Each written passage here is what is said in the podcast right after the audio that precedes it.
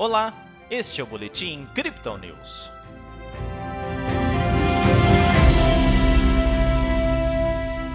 Em dia de recuperação, a Bolsa de Valores brasileira apontou ganhos nesta segunda-feira. O Bitcoin vivenciou maior volatilidade no final de semana e mantém uma tendência de alta para quebrar resistências. Na última sexta-feira, o Bovespa teve queda de 0,62%. Hoje o índice reverteu com subida de 0,53%. O dólar recuou, ficando cotado a R$ 5,30. Pelo Brasil, o mercado aguarda a reunião do Banco Central, que deve aumentar na quarta-feira a Selic dos atuais 9,25% para 10,75%, em uma tentativa de conter o avanço da inflação, que segue tendo suas projeções elevadas pelos economistas. Nos indicadores, o setor público registrou um superávit primário de quase 65 bilhões de reais em 2021. Já o Ministério do Trabalho apontou a criação de 2,7 milhões de empregos formais no último ano. Lá fora, a Rússia continuou com suas tropas próximas à Ucrânia, mantendo o clima quente impactando no preço do petróleo. Na China, além das preocupações com empresas imobiliárias, o país enfrenta uma desaceleração do seu crescimento econômico.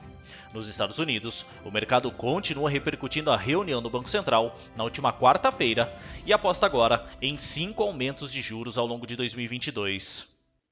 O Bitcoin viu um final de semana um pouco mais movimentado, mesmo com o início das festividades do Ano Novo Lunar da Ásia.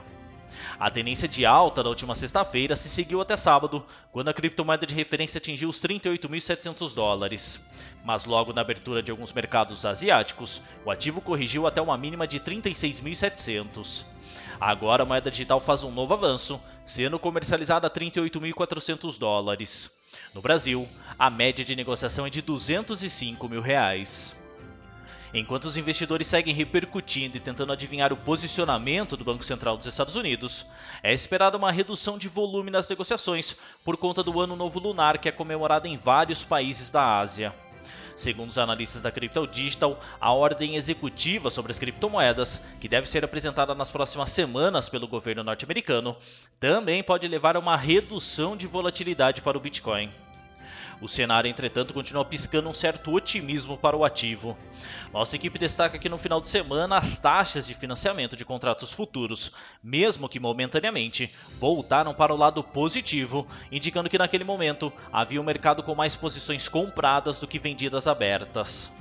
Embora sob forte pressão de vendas, o volume de bitcoins depositados nas bolsas, ou seja, passível de venda, está em seu menor nível desde 2018. Enquanto isso, o número de moedas não movimentadas entre 5 e 7 anos atingiu um novo recorde histórico, sinalizando um movimento de holders muito forte. Nas métricas do dia, o suporte do Bitcoin fica em 37.800 dólares e a resistência em 40.200, segundo uma perspectiva ampliada do indicador de Fibonacci em um tempo gráfico de 24 horas. O RSI vai para 40% com o mercado ainda mais vendido e o MACD cruza suas linhas para cima. Essa foi a análise desta segunda-feira da equipe Crypto Digital. Veja outras análises em nosso WhatsApp e nos canais de áudio oficiais. Aproveite também para seguir a gente nas redes sociais e assim acompanhar o trabalho de nossos especialistas.